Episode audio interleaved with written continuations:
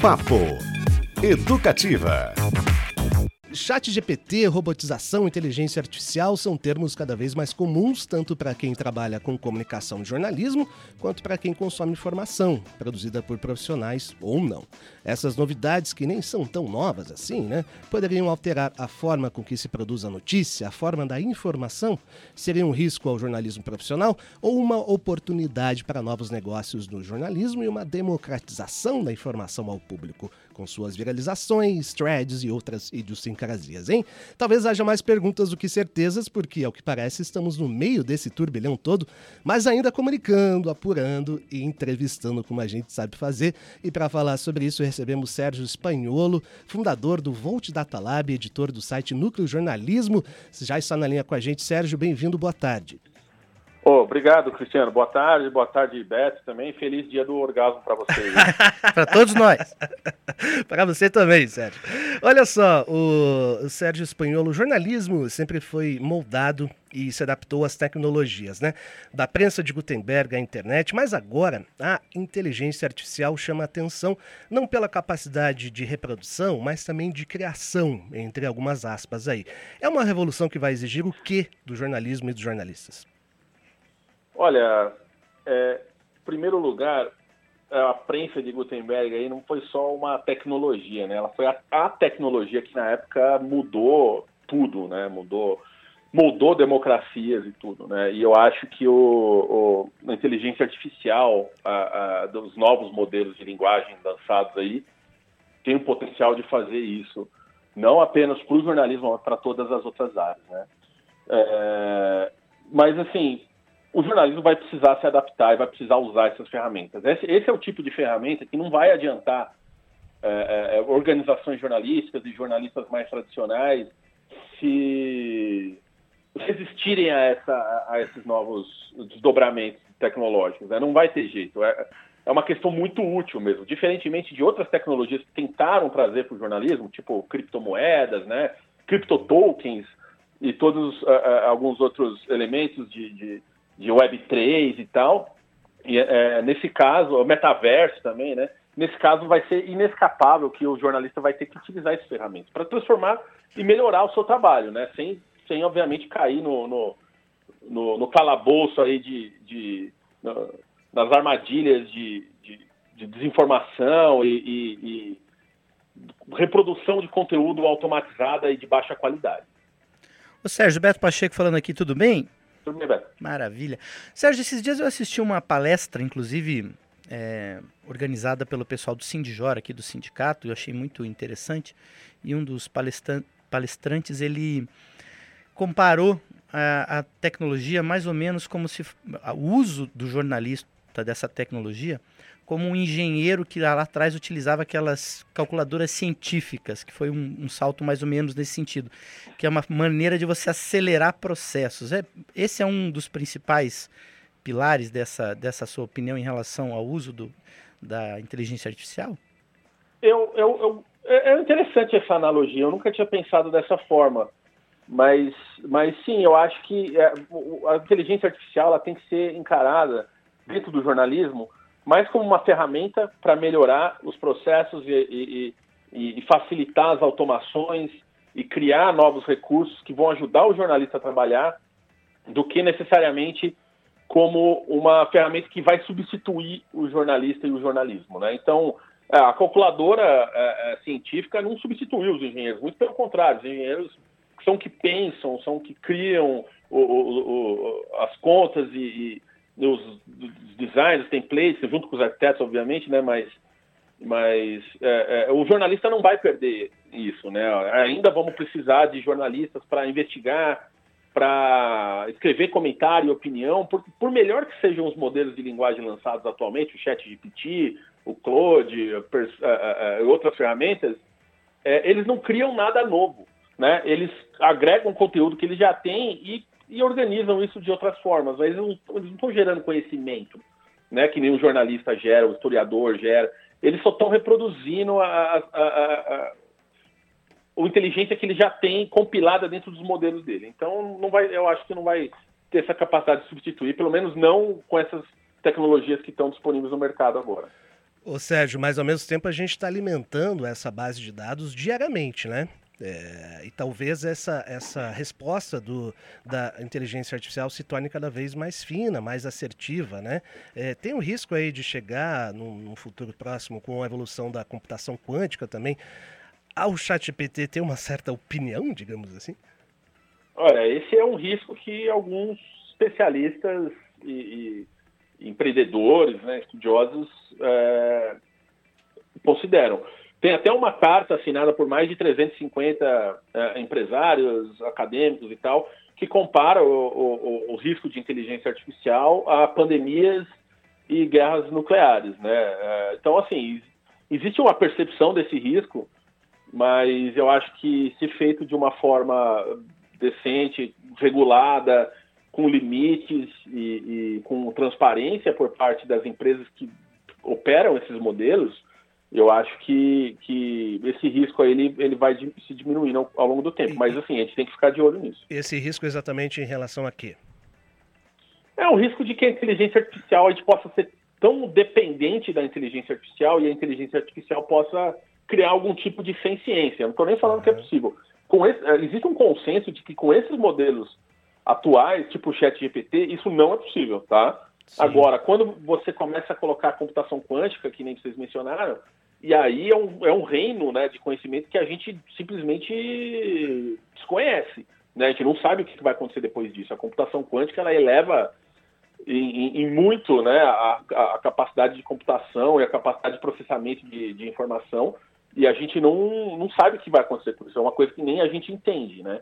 Então, a partir do momento que a gente não entender mais como a inteligência artificial funciona, talvez seja o momento que a gente tem que parar e pensar como é que a gente está usando isso. Né? Seria o HAL da 2001, Odisseia no Espaço? Não? Pois é, seria bem, algo bem parecido com aquilo. Eu não acho que, eu não consigo ver a inteligência artificial como um robozão do mal, com o olho vermelho ali, tentando destruir a humanidade.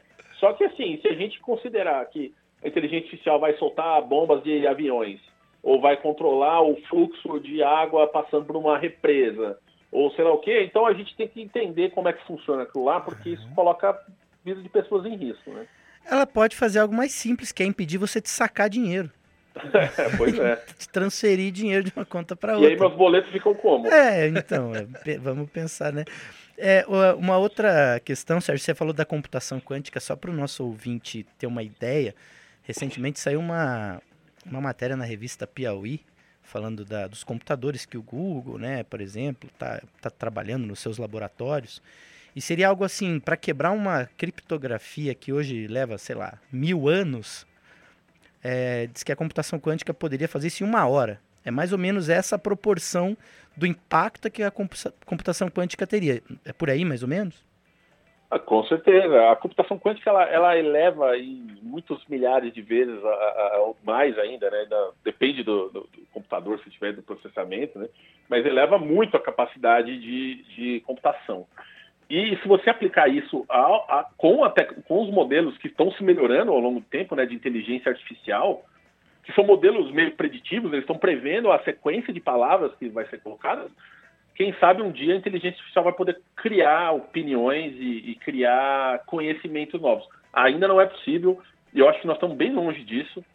É, como diz o professor da Federal é, é, lá da Paraíba, né, o Silvio Meira, o risco disso é muito baixo mas, assim, a gente tem que fazer uma regulação e criar mecanismos de controle para isso eventualmente não sair de controle um dia, né? Uhum. E não ser usado, pior ainda, né? Não ser usado por agentes maliciosos para criar desinformação, para criar caos, né? E, e usar isso de uma forma que vai ser danosa para a sociedade. Muito bem, no Papo Educativo de hoje a gente recebe o Sérgio Espanholo, fundador do Volt Data Lab, quero saber mais sobre isso também, editor do site Núcleo Jornalismo, e para falar sobre inteligência artificial e jornalismo, a nossa profissão aqui, que paga nossas contas ainda, Beto Pacheco? Paga, são paga, muitas, opa, né? Continuem pagando, é, inclusive, por favor. E olha só, até para colocar nosso ouvinte, nosso internauta na roda. Sim. Diga aí, pessoal, vocês costumam usar o chat GPT para fazer alguma operação? Ou outras, né, ferramentas, outras de ferramentas. imagem. Agora eu vi uma, uma nova, Cris, inclusive, tem um, um, fotógrafo do Rio de Janeiro, que ele tem um perfil muito legal, chamado Cartier-Bresson. É demais. Maravilhoso. E ele já fez algumas artes digitais baseadas em fotografia com criação em inteligência artificial. E essa semana ele publicou essas artes que ele já tinha criado a partir de fotos dele, ele, né, ele, ele usou as fotos dele como base e ele conseguiu colocar movimento nessas fotos, ou seja, a pessoa que está na foto começou a falar a é. partir de uma nova ferramenta de inteligência artificial. Então é uma questão de velocidade. Aliás, eu até queria perguntar isso para o Sérgio e aproveitar para os nossos ouvintes complementar o que o Cris falou já utilizou alguma ferramenta de inteligência artificial, eu queria perguntar para ele com relação a essa questão da velocidade. A gente falou lá do, da prensa de Gutenberg, mas eu acho que a gente vive um momento que essa coisa da velocidade com que as ferramentas estão se aprimorando, né, Sérgio? Isso não tem precedentes. Pois é, é se a gente pegar a, a, a versão do ChatGPT que foi lançada no final do ano passado, e, e, que era já era muito boa e surpreendeu muita gente, né? E, e a versão que a gente está agora e a versão a versão que eles já têm desenvolvido, que eles só estão aguardando um tempo de maturação, entender como é que vai funcionar regulatoriamente e tal, é, é, assim tá, tá avançando de uma maneira muito rápida. Os modelos de geração de imagem são muito bons também. É, enfim, tu, tudo isso, né, traz traz muitas facilidades para a vida das pessoas, especialmente dos jornalistas. Uhum. Aqui no núcleo a gente usa bastante, mas a gente é transparente da forma que a gente usa. A gente tem uma política de uso de inteligência artificial aqui no, no núcleo jornalismo, né? A gente não usa para gerar, por exemplo, reportagens e notas Sim. que a gente publica no site. Uhum. A gente pode usar para resumos e pode usar para para outras funcionalidades que, é, é, no dia a dia, ajudar a ter ideia, ajudar com programação e tal. Isso na produção do conteúdo, né? É, na produção do conteúdo a gente não utiliza, né? Uhum. Porque a gente entende que esse é o trabalho do jornalista e a inteligência artificial não tem o discernimento e, e, e, e tudo o que a gente precisa na hora de produzir um, um, uma reportagem, uma nota no site, coisa assim, né? Uhum mas a gente ao mesmo tempo não pode. Eu acho que, a organização jornalística atualmente, isso eu já falei outras vezes, né?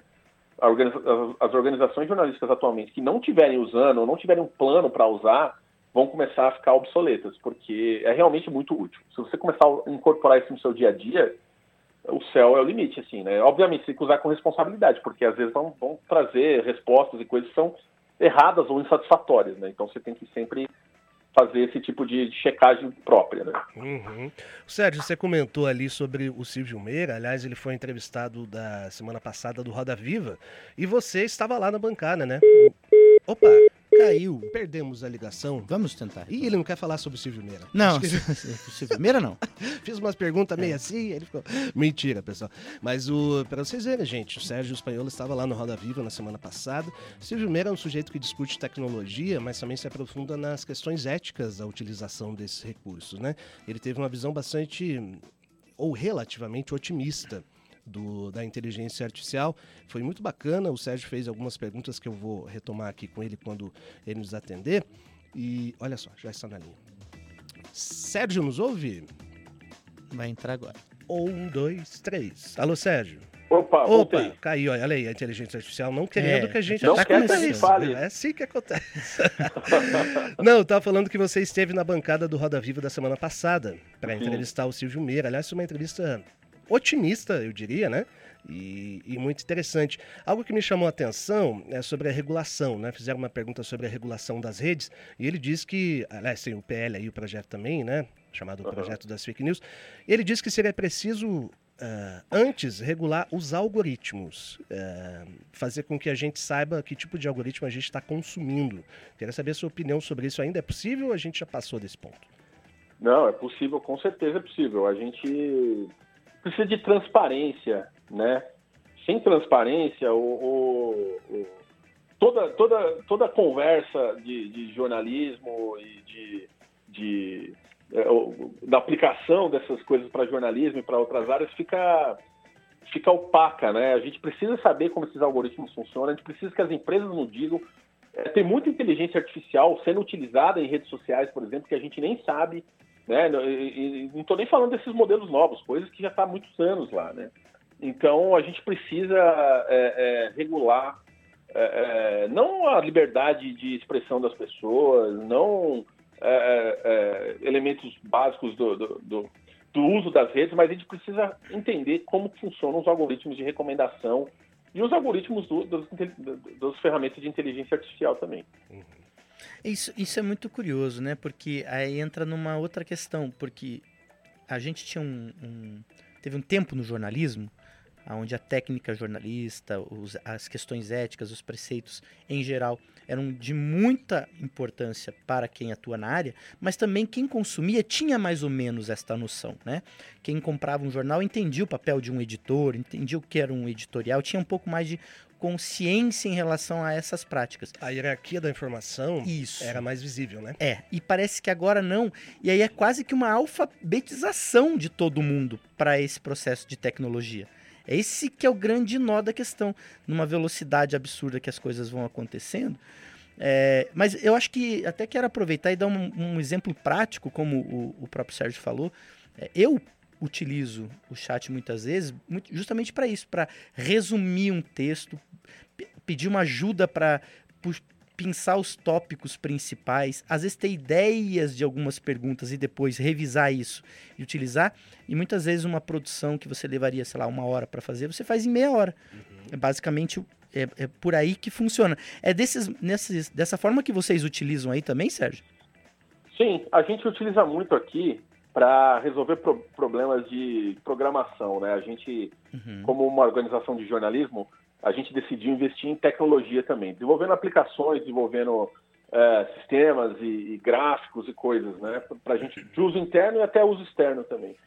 Então a gente usa muito para resolver problemas de, de, de, de, programação, de software, mas a gente usa também para resumir é, é, é, emendas e resumir matérias, criar bullet points, que isso eles fazem muito bem. Né? Obviamente, a gente sempre revisa essas coisas antes de publicar. Uhum. A gente uhum. nunca publica nada de inteligência artificial direto, porque a gente sempre considera que, que pode ter coisa errada lá dentro, né? ou, ou no mínimo indesejável, ou respostas inadequadas e tal. Então a gente sempre revisa, mas é, tá, tá, tá sendo muito útil para a gente no dia a dia, é, é, pra, até para ter ideias de, de, que a gente não teve. De vez em quando eu troco ideia com o chat GPT aqui. Eu estou usando um outro que chama Claude, eu não sei se vocês conhecem, que é da Anthropic, chama Claude, Claude né, que escreve, uhum. mas em francês é Claude. Mas é muito bom também. É, tem várias ferramentas muito interessantes aí. É, temos mensagens, Cristiano Castilho. São bots, será ou não? São, esses são de verdade. Não, um deles com certeza não, porque eu conheço. Conhece, aliás, conhecemos é o William, que estava inclusive no último sábado lá ah. no, no Bar Tatar, onde a gente fez uma rodinha de samba.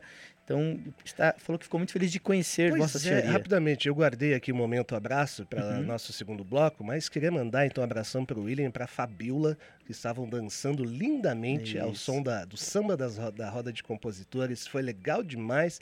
William, aquele abraço, valeu pela audiência. Falei que ia mandar, hein? Tá é, aqui, ó. Tá legal. Tá aqui o registro. O Estevão falou o seguinte: que o paradoxo do chinês no quarto indica como e por que uma inteligência artificial nos moldes como, como temos hoje não pode gerar uma consciência, então fica a dica do Estevão. E o Ibsen falou o seguinte: boa tarde, galera da rádio. Boa tarde, Ibsen. Boa tarde. Ele falou que o papo está super interessante, que ele acha que cada vez mais a informação vai ser duvidosa e não podemos ter certeza da origem, que ele acredita é, que a rastrear, criar formas de rastrear a origem dos dados poderá impedir muitos golpes, fake news e plágios e etc. Ele acha que é, esse é um caminho também, deixar essa forma de você rastrear mais acessível. Mas, de qualquer maneira, aquilo que a gente falou, nós vamos ter que, de alguma maneira, alfabetizar toda é. uma sociedade para entender esses processos e não sair replicando coisas de primeira, né? Até no embalo aqui da pergunta do nosso ouvinte, acho que uma ameaça é, comprovada já nesse assunto é a disseminação de conteúdo não checado, de conteúdo falso, né? Por, é, com diversos objetivos, aliás. Uhum. O Sérgio, você acha que uh, essa responsabilidade com a apuração é compatível com a velocidade das redes, dos algoritmos? É, é essa é uma chave importante também para se debater? Certamente. É, assim, a, fake news não veio com inteligência artificial, né? Muito menos, não veio nem com a internet. Já tinha fake news bem antes de, de existir internet, né? O, a questão é que agora a replicabilidade e a, e a distribuição desses conteúdos uh, uh, danosos, né? Ela é muito maior e ela ganha mais escala. Com a inteligência artificial vai para outro nível ainda porque fica mais crível e mais fácil você criar esses conteúdos.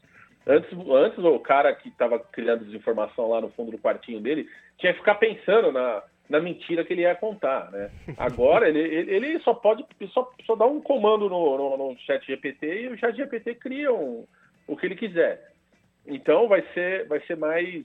É, é, é vai precisar mais da nossa atenção. Um ponto positivo é que várias organizações, várias empresas que trabalham com esses modelos de inteligência artificial estão criando recursos para que seja para facilitar a identificação da origem dos textos a partir dessas ferramentas de inteligência artificial. Uhum. Né? Isso vai ajudar consideravelmente a identificar esses. Eu não sei como exatamente vai ser feito, eles estão. Eles mesmos estão tentando descobrir como fazer isso, mas o compromisso deles é de desenvolver algo que permita essa, esse rastreamento e essa descoberta. Fala, pô, isso aqui foi escrito por um, por um robô. Né?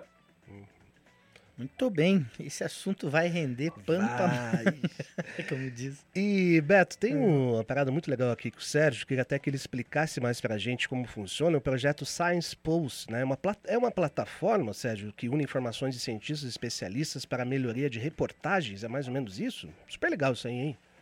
É, o Science Pulse ele foi uma plataforma que a gente lançou durante a pandemia para ajudar organizações e a imprensa a descobrirem conteúdo de qualidade nas redes sociais acerca da pandemia, né, de saúde pública especialmente, mas no contexto da pandemia, né.